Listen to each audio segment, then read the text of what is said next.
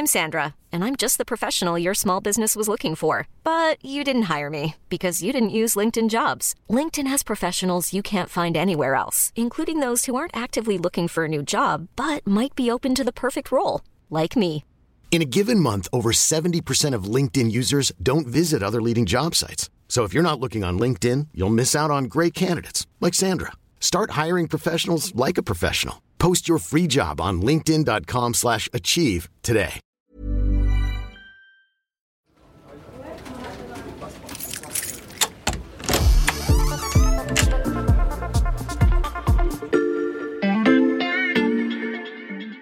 Salut, c'est Xavier Yvon. Bienvenue dans l'armoire de la loupe. Cette semaine, vous allez tout comprendre sur La stagflation. C'est la stagflation. La période de la stagflation. Tout le monde l'a dit, hein, ça nous met en stagflation. cette stagflation. La stagflation.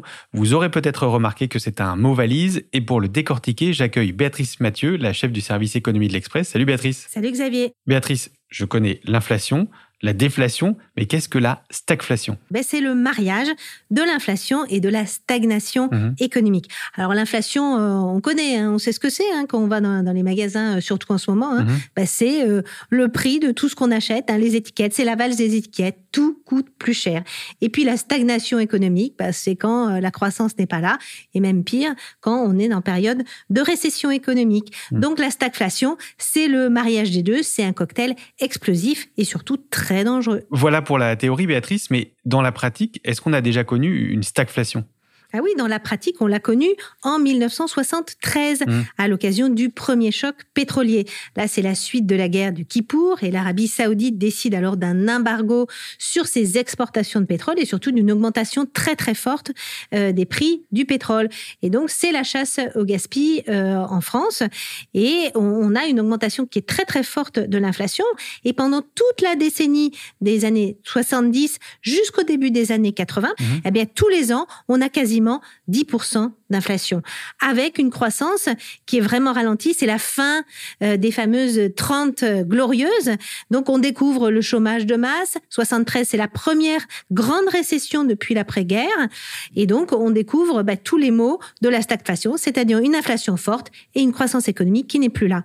Ça, c'était dans les années 70. Pourquoi est-ce qu'on reparle de stagflation aujourd'hui? Ben, parce que on en parlait déjà avant la crise ukrainienne, parce que les- le Covid a tout bouleversé en fait toutes les chaînes de production, etc. Et on avait déjà un choc énergétique. On l'a vu sur le Mhm. gaz, on l'a vu sur le pétrole, et là maintenant c'est euh, la goutte d'eau hein, qui fait euh, déborder le vase de l'inflation, parce que maintenant c'est aussi l'alimentaire et les prix des métaux. Il faut rappeler euh, deux trois chiffres. hein. La, la Russie et euh, l'Ukraine, c'est la moitié de la production mondiale de blé.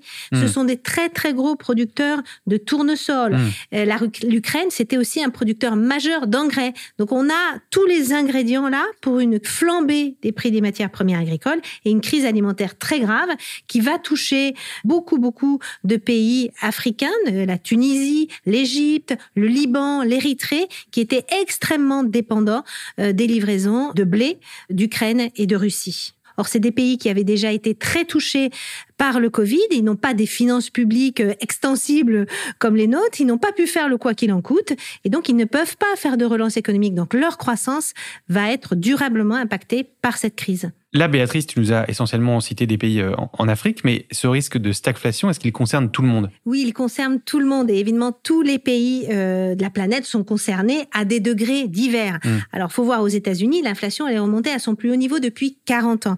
En France, elle est au plus haut depuis la création de la monnaie unique. Donc, elle est là, on le voit tous les jours quand on fait Mm. euh, nos courses. Alors ça, ça va avoir un effet direct eh ben, sur notre pouvoir d'achat. Donc, ça va amputer notre pouvoir d'achat, ça va amputer notre consommation et donc, in fine, la croissance. Alors pourquoi c'est un peu moins grave en France et en Europe euh, que dans les pays africains? Bah, Pour deux raisons. D'abord parce que nous, on a des États avec des finances publiques qui peuvent quand même faire des chèques inflation, décider du blocage des prix euh, de l'énergie ou du gaz ou baisser des impôts. C'est pas la situation euh, d'un grand nombre de pays africains. Et puis aussi parce que tout simplement le poids de l'alimentation dans nos dépenses quotidiennes est bien plus faible en France qu'en Érythrée ou au Liban. et, et comment le monde monde était-il sorti de la stagflation dans les années 70 bah, Ça a été très dur, hein, ça a mis plus d'une décennie, euh, mais on avait un modèle économique qui était aussi très différent, c'est-à-dire qu'à l'époque, les salaires étaient indexés sur l'inflation. C'est pour hmm. ça que ça a duré aussi longtemps. Nous, aujourd'hui, on n'a pas d'indexation euh, systématique des salaires sur l'inflation, et c'est pour ça que l'impact sur le pouvoir d'achat va être beaucoup plus direct qu'à l'époque. Et donc, si on ne peut pas appliquer ce qu'on a fait dans les années 70, qu'est-ce qu'on peut faire? Ben, on peut euh, pallier, pallier euh, ces effets récessifs.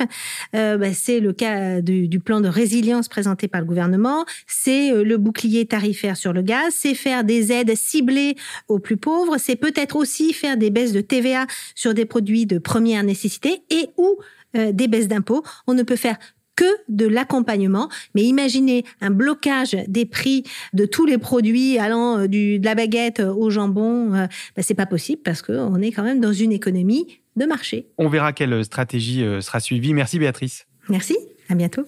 Voilà, je peux refermer l'armoire. Maintenant, vous êtes capable d'expliquer ce qu'est la stagflation. Et si vous voulez en savoir plus, on vous a préparé une liste d'épisodes de la loupe et d'articles de l'Express qui traitent du sujet. On vous a mis tous les liens dans le descriptif de ce podcast. Bon week-end, profitez-en pour rattraper les épisodes que vous auriez manqués. Et je vous dis à lundi pour passer un nouveau sujet à la loupe.